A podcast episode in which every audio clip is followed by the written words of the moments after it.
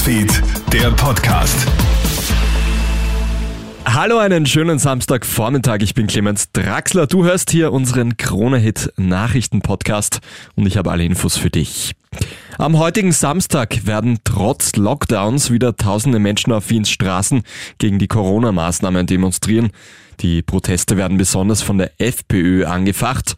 Gesundheitssprecherin Dagmar Belakovic hat letzten Samstag mit falschen Aussagen zu den Intensivbelegungen für viel Aufregung gesorgt. Für die Polizei sind die Demonstrationen eine große zusätzliche Belastung. Rund 1400 Beamtinnen und Beamte sollen einen sicheren Ablauf gewährleisten. Bürgermeister Michael Ludwig möchte unterdessen ein Demoverbot vor Spitälern einführen, denn das Gesundheitspersonal wurde anfangs zwar beklatscht, jetzt aber immer häufiger beschimpft. Den Ärger von den radikalen Impfgegnern und Gegnerinnen bekommt immer häufiger das medizinische Personal ab.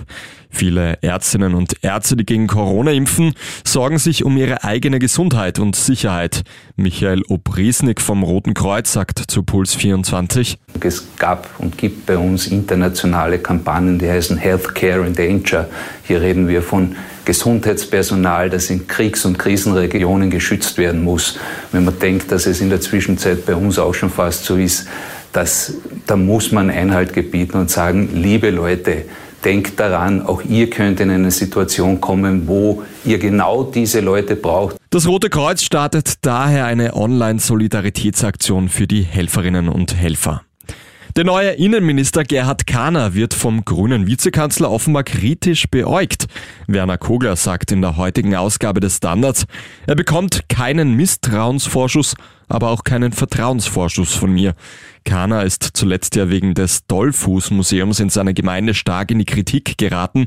Kritikerinnen und Kritikern fehlt eine ordentliche Auseinandersetzung mit der Geschichte des austrofaschistischen Kanzlers Dollfuß. Und unsere österreichischen Skistars kämpfen heute Vormittag wieder um die Podiumsplätze. Die Herren starten im Riesentorlauf im französischen Val d'Isère. Die Damen stürzen sich im Super-G im Schweizer St. Moritz die Strecke hinab.